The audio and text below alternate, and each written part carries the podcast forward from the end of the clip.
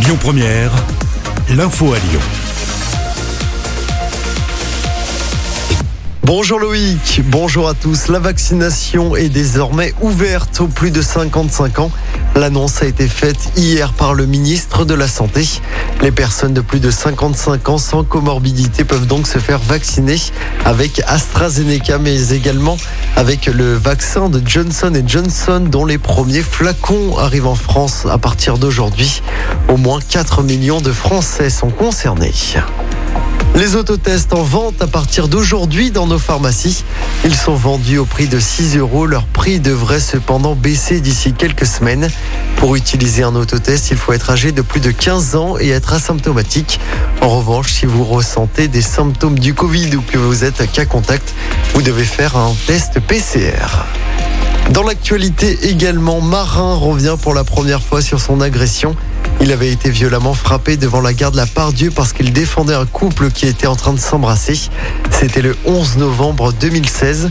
Quand j'ai vu cette femme avoir peur à l'arrêt de bus, je me suis dit que ça pourrait être ma mère, ma soeur, ma copine. Et pour ça, j'ai voulu intervenir à expliquer le jeune homme dans une vidéo. Selon lui, ce n'était pas du courage, mais de l'indignation. Nouvelle manif des agriculteurs aujourd'hui à Lyon. Des perturbations sont attendues en centre-ville, un rassemblement en début d'après-midi. C'est à l'appel de la Confédération paysanne. Un cortège doit rejoindre la place Bellecour. Environ 200 manifestants sont attendus tout à l'heure. Le président d'un club de foot amateur de Lyon mis en examen pour viol sur mineur. Le président du club Bellecour-Perrache est poursuivi après la plainte déposée en 2019 par un jeune de 16 ans. L'ado affirme avoir été violé par le dirigeant du club.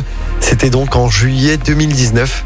En novembre dernier, pour rappel, une information judiciaire avait été ouverte. Près de 20 000 mégots de cigarettes ramassés dans le week-end dans les rues de Lyon. Une opération organisée par l'association Hebdo Écolo. Une vingtaine de bénévoles y ont participé. On passe au sport en football. Tout reste possible pour l'OL en championnat. Comme ses concurrents directs, les Gones ont gagné ce week-end. Une victoire 3 buts à 0 hier soir face à Angers avec notamment un doublé du capitaine Memphis. Une victoire très importante dans la lutte pour une place en Ligue des Champions. L'OL reste quatrième du championnat à un petit point de Monaco troisième. Prochain match pour l'OL, ce sera dimanche soir à 21h sur la pelouse de Nantes.